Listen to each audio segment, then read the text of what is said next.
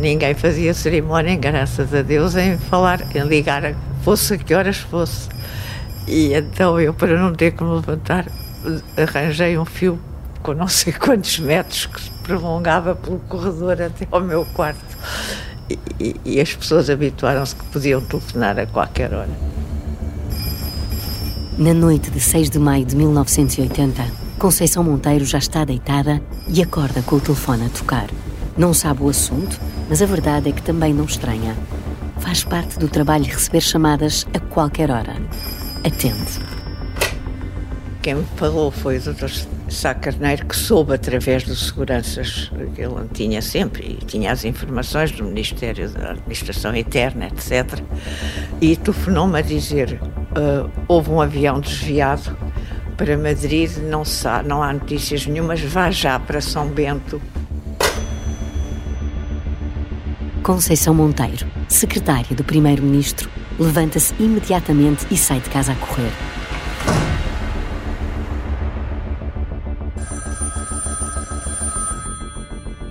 A 600 quilómetros dali, os telefones também não param. Nesse dia, recebe-se um telefonema das autoridades espanholas dizendo que um avião da TAP tinha sido sequestrado por piratas, desconhecia-se. Havia este problema dos desvios de aviões, dos piratas aéreos, de, do terrorismo. Havia realmente um, um, receio grande. Luís Castro Mendes, secretário da Embaixada Portuguesa em Madrid, também já está em alerta. Ele e o embaixador vão de urgência para o aeroporto. As forças especiais cercam o avião. Não sabem se há um ou mais sequestradores no interior, muito menos o que exigem. Mas estão preparadas para tudo.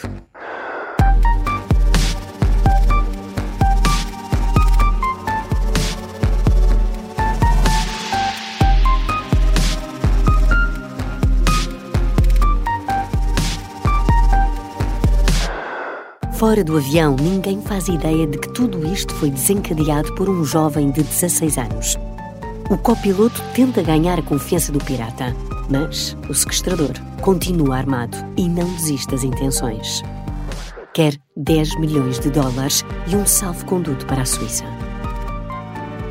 Rui pensa que preparou tudo ao pormenor, mas há algo com que não contou. E está à beira de perder o controle. Este é o Piratinha do Ar, uma série para ouvir em seis episódios que faz parte dos Podcast Plus do Observador. É narrada por mim, Margarida Villanova, com banda sonora original de David Fonseca.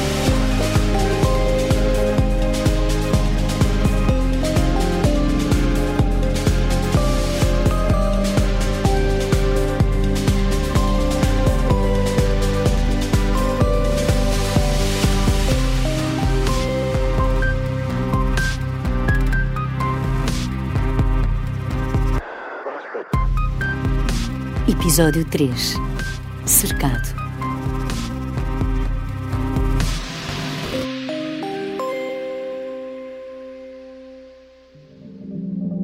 Esta é uma história real e é o conhecimento da história que guia a onda em direção a um futuro melhor. Vamos continuar este percurso juntos, porque a onda tem muito para contar, mas também tem muita vontade de ouvir.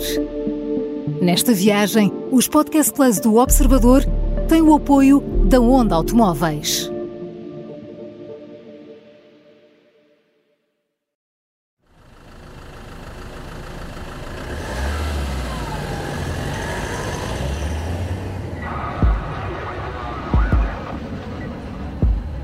Eu vi pela janela do, do, avião movimentação de jipe militar e, de facto, quando o avião estava a, a rolar para o estacionamento em Madrid, eles eh, via-se viaturas a seguir o, com as luzes apagadas, julgo com as luzes apagadas, a seguir o avião, ao lado do avião. Parece que estamos num cenário de guerra. Das janelas do avião só se vêem homens armados vestidos de negro. O nervosismo aumenta entre os passageiros. Pedro Ferran sabe que quem está dentro da cabine é o miúdo que é sentado ao lado dele quando descolou, mas não faz qualquer ideia de onde é que acabou de aterrar. E agora vê o avião cercado. Os passageiros continuam na expectativa. Desesperam por informações. Havia um silêncio total. O comandante não, não, O comandante vai dizendo coisas, vamos começar a descer e tal. Ou, ou o chefe de cabine diz vamos iniciar a descer e tal. Não, nada, nada. silêncio, sepulcral, um silêncio total. Este silêncio está a tornar-se insuportável. De repente, começa a ouvir-se uma voz nos altifalantes. É o próprio sequestrador que pega no microfone e diz aos passageiros: Estamos em Madrid, o avião está sob sequestro. Correia Guedes, o copiloto, está ao lado do pirata no cockpit. Pedro Ferran ouve tudo no lugar em que está sentado, na parte de trás do avião. Ele disse: Eu sou Rui Rodrigues, peço que tenham, se mantenham a calma. Isto é um, um assunto entre mim e o governo português, uma coisa assim, uma, uma, um discurso ensaiado. Ele tinha ensaiado aquele discurso, eh, e, e então é, a gente começámos a saber, saber o que é que nos estava a acontecer. 82 passageiros e 7 tripulantes sabem finalmente no que estão metidos. É só neste momento que eles se apercebem que, que estão sob sequestro. Eles se apercebem que eles sabem que estão sob sequestro. O avião está fechado, as portas todas fechadas, sem autorização para, para abrir, e, e vão começar as negociações. O embaixador, eu e o, um outro colega meu que estava lá na embaixada, chamado José Lameiras, fomos imediatamente para a torre de controle do aeroporto. Luís Castro Mendes, secretário da embaixada, tinha acabado de chegar a Madrid e já se via no meio de uma crise internacional. Veio acompanhar o embaixador João de Sacotinho, que está em funções desde 24 de abril. Agora, apenas 12 dias depois, já tem em mãos o sequestro de um avião da TAP. Assim que entram na torre de controlo, apercebem-se de que os espanhóis não querem ceder um milímetro. Verificamos que os espanhóis tinham já disposto tudo para uma intervenção, uma intervenção dentro do avião, uma intervenção antiterrorista, em que naturalmente iriam liquidar os elementos terroristas que estivessem no, no avião, procurando salvar, a, salvar os reféns. Não? É? estavam preparados para uma operação portanto, extremamente, extremamente séria de invasão do avião. Estamos no início da década de 80. Espanha convivia de perto com atentados terroristas e a ETA era uma ameaça permanente. A organização separatista exigia a independência do País Basco e não hesitava em recorrer à violência. Os terroristas iam em uma moto negra Ducati, matrícula Madrid 6789D. 1980 foi mesmo o ano mais sangrento. 92 pessoas morreram na sequência de ataques atribuídos ao Grupo Basco. Espanha tinha acabado, estava em consolidação democrática, entre numa situação bastante agitada. Havia terrorismo da ETA, o terrorismo da, do, no País Basco, havia uma grande tensão com as forças franquistas, como se viu, aliás, no golpe de Estado a que nós também assistimos de 23 de fevereiro de 1981, em que há uma tentativa de golpe de Estado de extrema-direita. Vivia-se um período de transição e, em plena Guerra Fria, o sul da Europa era estratégico. A Península Ibérica era mais um palco de luta política entre o Bloco Comunista e o Ocidente.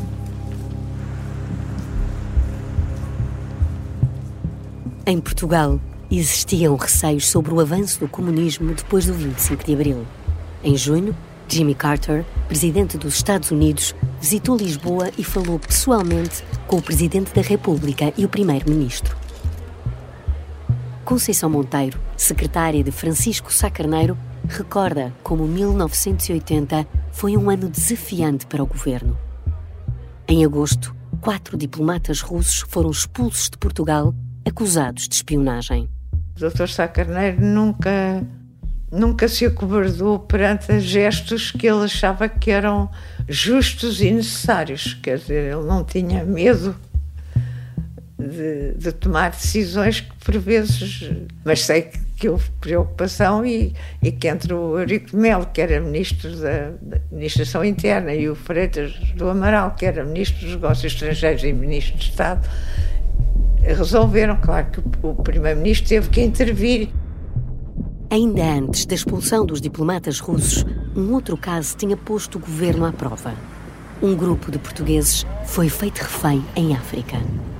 15 pescadores de Matosinhos detidos pela Frente Polisário, o movimento armado que defende a independência do território do Saara Ocidental. Bem, os dias que eles estiveram reféns, muito, muito contacto, muita coisa, e eles estavam, os, os, da Frente Polisário estavam a ferro e fogo, não os queriam deixar. Tinha sido, acho que eles entraram nas águas territoriais ali puseram-se a jeito. Diz que é, é um sítio de pesca muito bom. Eles arriscaram e olha, ficaram todos reféns, mas ainda durou uns dias.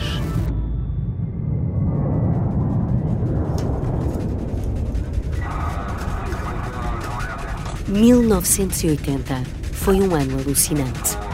E assim, já conseguem perceber por que razão nesta noite de maio, em Madrid, as forças especiais estão preparadas para o pior. Sempre em prontidão e, e com, com, vontade de atacar e de, de, de, e de ser violento e intransigente. a ideia de um, de um desvio de avião por um sujeito armado, é claro que não, não, não há aí considerações humanistas de coitadinho do jovem que está perturbado. Há uma ideia que trata-se de, um, de um ato terrorista, seja quem for que eu tenha praticado, e portanto vamos, vamos intervir com o conhecimento que eles tinham da, da, da intervenção em casos de, de, reféns, de tomadas de reféns, e, e, portanto a coisa, a coisa para eles era muito séria, como para nós era muito séria. Em Lisboa, o governo procura respostas. Conceição Monteiro, depois de receber o telefonema urgente do primeiro-ministro, chega ao gabinete. Sá Carneiro sai também de casa rapidamente para gerir a crise, mas desaparece misteriosamente. Aparecem os dois seguranças dele esbaforidos pela escada acima.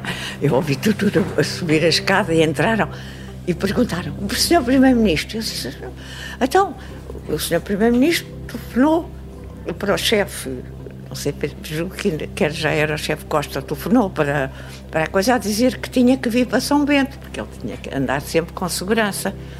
E nós chegámos a casa, ele não estava em casa, não estava na rua, não estava na garagem à nossa espera, não sabemos dele. Imaginem que são seguranças e de repente perdem o primeiro-ministro de Portugal. Conceição Monteiro tem de os tranquilizar. Está tudo bem.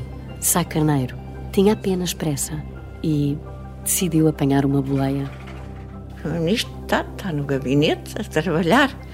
Ai, vai, ainda bem, isso, Dona Conceição, ainda bem que nos sucede. Disse, mas o que é que aconteceu?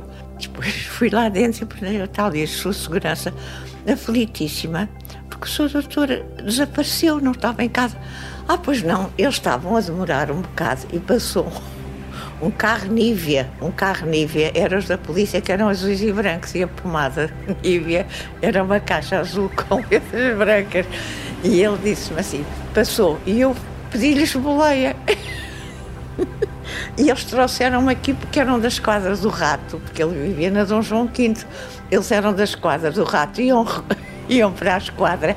Eu pedi uma boleia e eles vieram-me trazer. Bem, os seguranças iam morrendo pediu uma boleia, foi para o meio da rua pedir uma boleia, andamos nós atrás dele, aflitíssimos.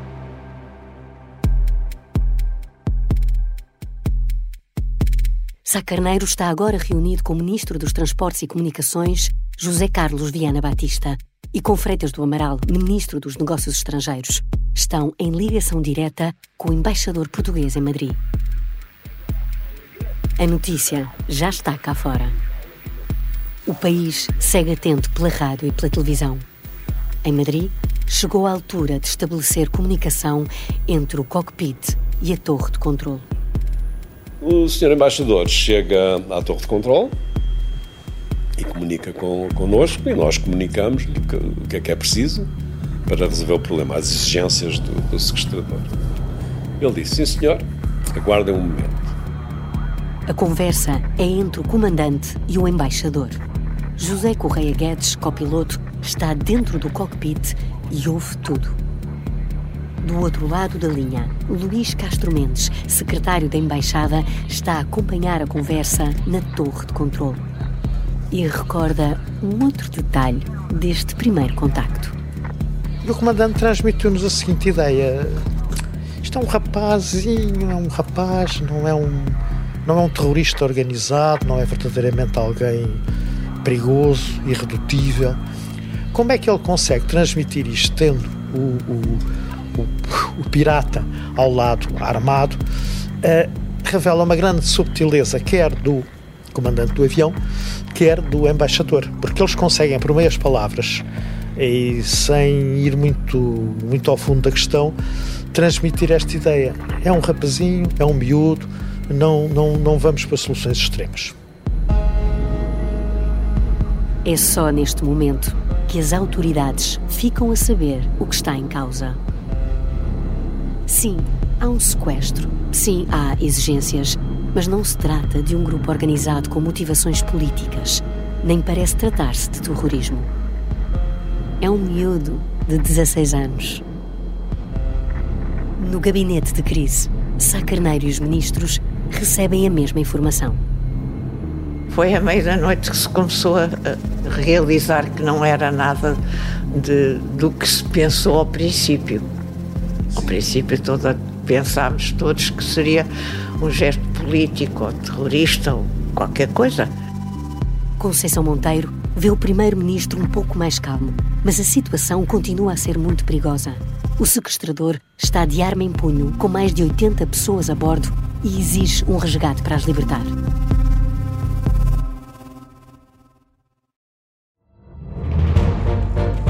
Esta é a história do padre obcecado com a infiltração do comunismo na Igreja que tentou matar o Papa em Fátima. Que raio de coincidência! No dia 13 de maio. E, a partir desse momento, o Papa Voitila nunca mais deixa de olhar para Fátima. Episódio 1 O Anticristo, em Fátima. Matar o Papa é uma série para ouvir em seis episódios e faz parte dos Podcast Plus do Observador um novo episódio a cada terça-feira. Os assinantes do Observador têm acesso antecipado a todos os episódios desta série, já disponíveis em observador.pt. Os Podcast Plus do Observador têm o apoio da Kia.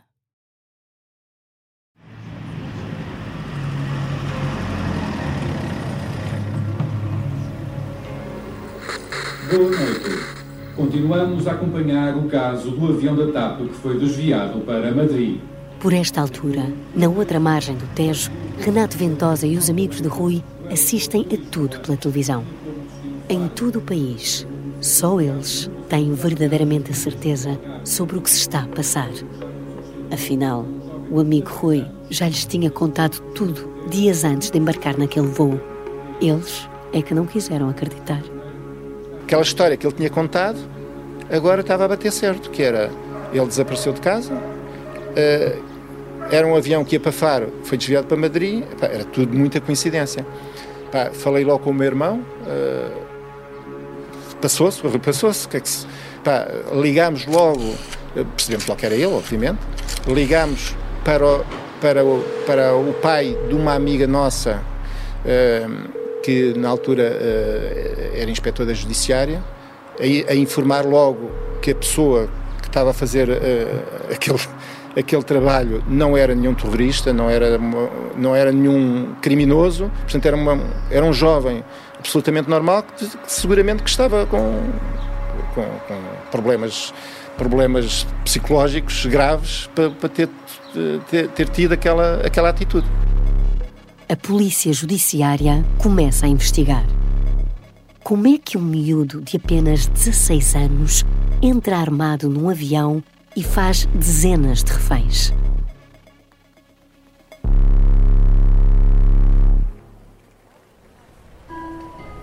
O presidente da TAP e os responsáveis pela segurança do aeroporto de Lisboa também não dormem.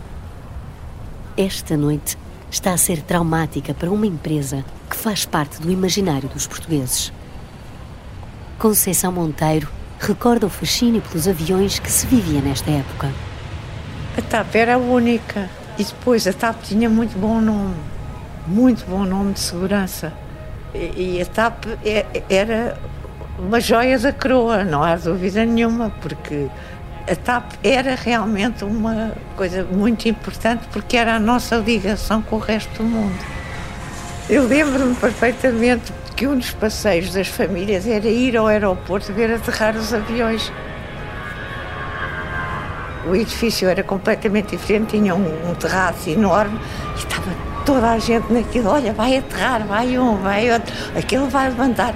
Era um entusiasmo porque não era a banalidade que é hoje em dia, já ninguém já ah, vou para Paris amanhã, vou, venho de Londres, cheguei do Brasil, fui a Istambul, fui à Tailândia, quer dizer, tudo se leva a aviação é completamente é encarada de uma maneira completamente diferente.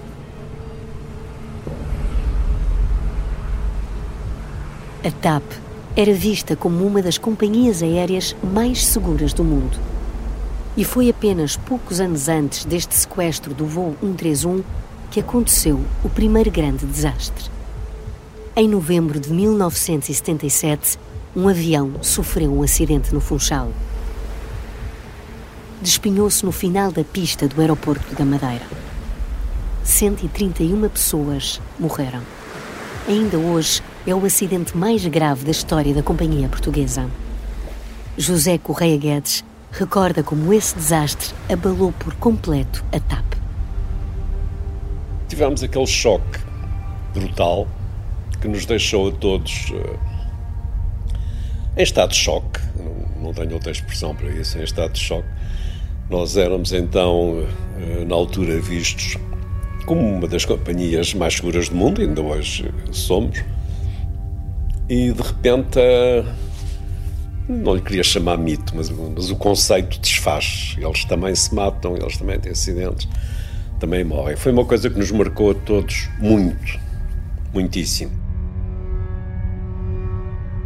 O avião que saiu fora de pista na Madeira era também um Boeing 727, praticamente igual ao que agora está sob sequestro e estacionado numa zona remota do aeroporto de Madrid.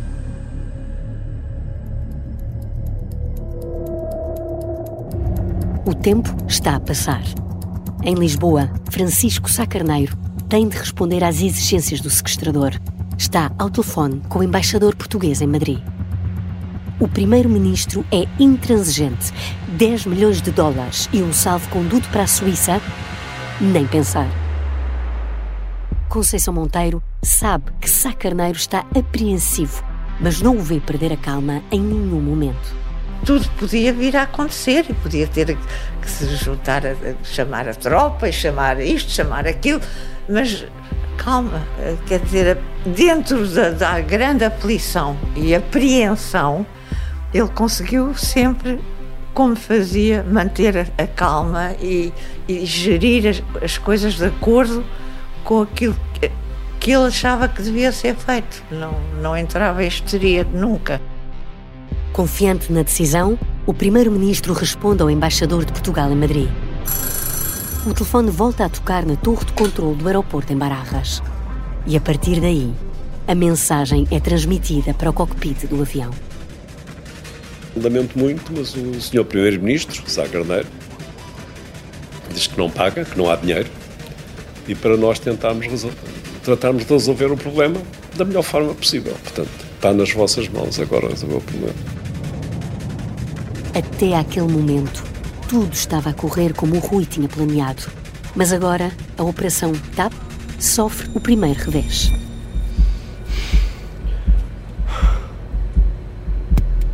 Ele nunca tinha pensado num plano B para o caso das exigências não serem aceites. Nem sequer lhe passou pela cabeça.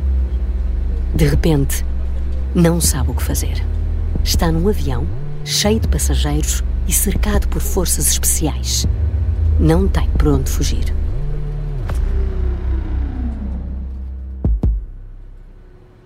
O nervosismo cresce entre os passageiros e a tripulação que esperam ansiosamente por novidades. havia um, um dos um, tripulante que, que, estava um bocadinho nervoso, fez-me duas ou três perguntas assim um bocadinho. Perguntou-me uma vez: tens uma faca? Diga, uma faca para quê? Abri a porta do cockpit e disse: maluco, está então, lá um fulano com uma arma, se ele mexer na porta, até se pode não sei o quê. Ninguém chega a entrar no cockpit. E enquanto todos aguardam por respostas, Vítor Azevedo faz o que pode para acalmar os ânimos. Eu gosto muito de contar andotas.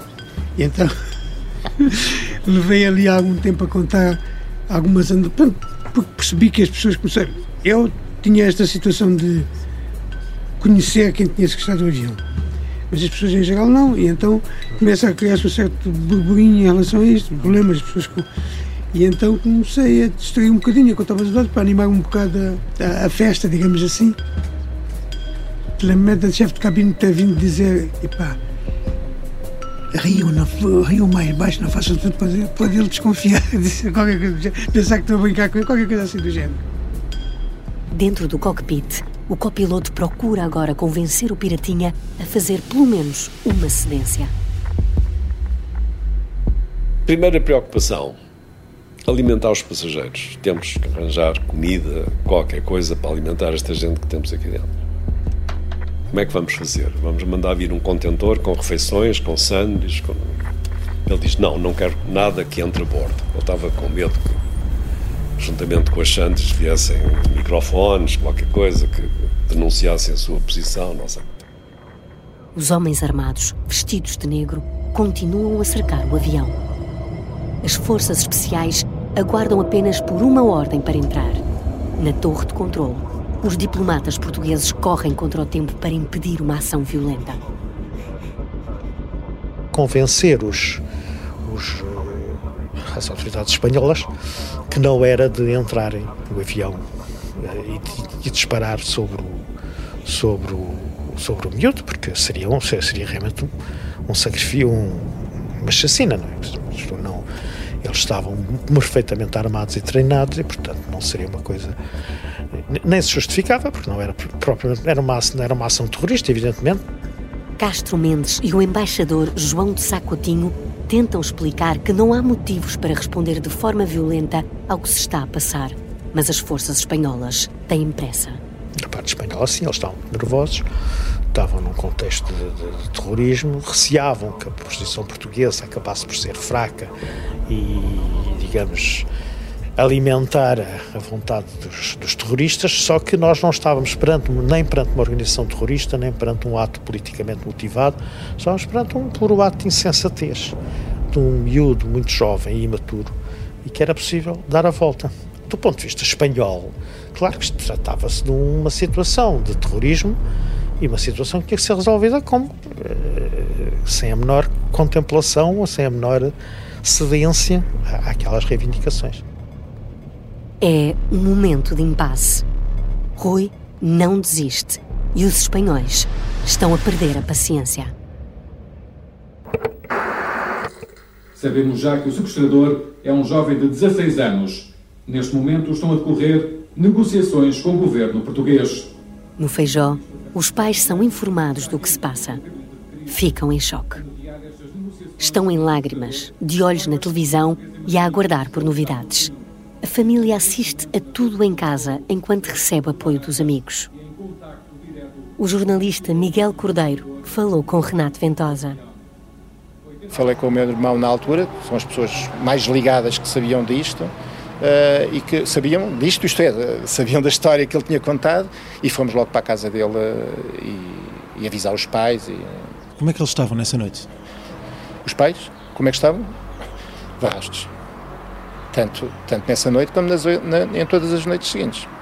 O pai chorava, a mãe chorava, estávamos de rastros completamente. Rui está encurralado. O plano que pôs em marcha ao desviar o avião não está a resultar. Ninguém cede às exigências. Correia Guedes procura manter-se calmo dentro do cockpit. Sabe que se cometer algum erro, pode acontecer uma tragédia. Estamos no chão, estamos no solo, mas as regras continuam a ser a mesma, ou seja, não vamos tentar qualquer ato de violência contra o sequestrador. Porque, por um lado, iremos colocar-nos a nós próprios em risco, o avião continua carregado de combustível, já, já, gastou algum, mas ainda tem umas toneladas de combustível nas, nas asas. Qualquer fonte de ignição poderá ser trágica. E um tiro poderá ser a, eh, a palavra de ordem que as forças de segurança querem ouvir para entrar no avião. O copiloto acredita que a chave para resolver o impasse está na relação de confiança que começou a criar com o sequestrador logo no início do desvio. O caminho é por aí. Correia Guedes nunca tinha vivido nada assim, mas estudou outros casos de sequestros e sabe o que tem de fazer. Só há uma hipótese de resolver isto. Quando um sequestrador eh, começa a ceder, faz a primeira cedência, é o princípio. Vai fazer mais, vai fazer todas. O problema é fazer a primeira. Se ele cede, e nós já sabíamos disso, já tínhamos eh, estudado os outros sequestros, os outros acidentes, aprendemos sempre com aquilo que acontece aos outros. É uma, é uma primeira vitória. O copiloto procura a primeira cedência, libertar alguns passageiros. O avião está cheio. São dezenas de pessoas sem comida, ansiosas e sentadas há horas num espaço apertado. Olha o sequestrador nos olhos e arrisca. Pede-lhe que deixe sair mulheres e crianças. Então manda lá contar quantas mulheres e crianças há e vamos deixar sair as mulheres e as crianças. Bingo! Primeira vitória. Vamos abrir uma porta e há passageiros que vão sair. Primeira cedência.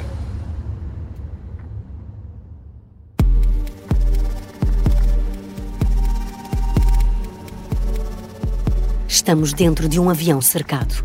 As portas não abrem há horas. Rui Rodrigues não quer nada nem ninguém entrar. E agora, sem saber ao certo como pode ele próprio livrar-se do cerco em que se meteu, prepara-se para começar a deixar sair passageiros. O Boeing 727 tem um detalhe que permite realizar a operação sem a necessidade de ter pessoas a colocarem uma escada no exterior. Nas traseiras do avião, há uma plataforma que abre em direção ao sol. Rui assiste a tudo do cockpit com a arma na mão. Não quer sair dali e ficar exposto numa situação em que possa ser atacado. Mas não demora muito a perceber pela janela que algo de errado se está a passar. Vê homens a fugir. Saem mais passageiros do que era suposto. De repente, sai do cockpit, levanta a pistola e ordena que se fechem novamente as portas. O plano está totalmente fora de controle.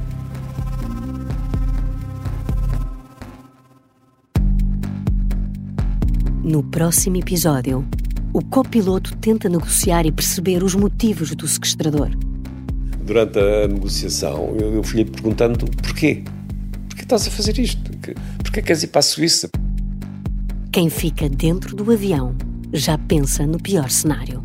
Morreu de um, de um senhor que tirou os sapatos da bagageira e calçou os sapatos dizendo que ia estrear, queria estrear os sapatos antes de morrer o Piratinha vai reagir à desobediência dos passageiros. Se o gajo tenta tirar-lhe a arma, ele dispara e eu ainda apanho com um balaço aqui na cabeça.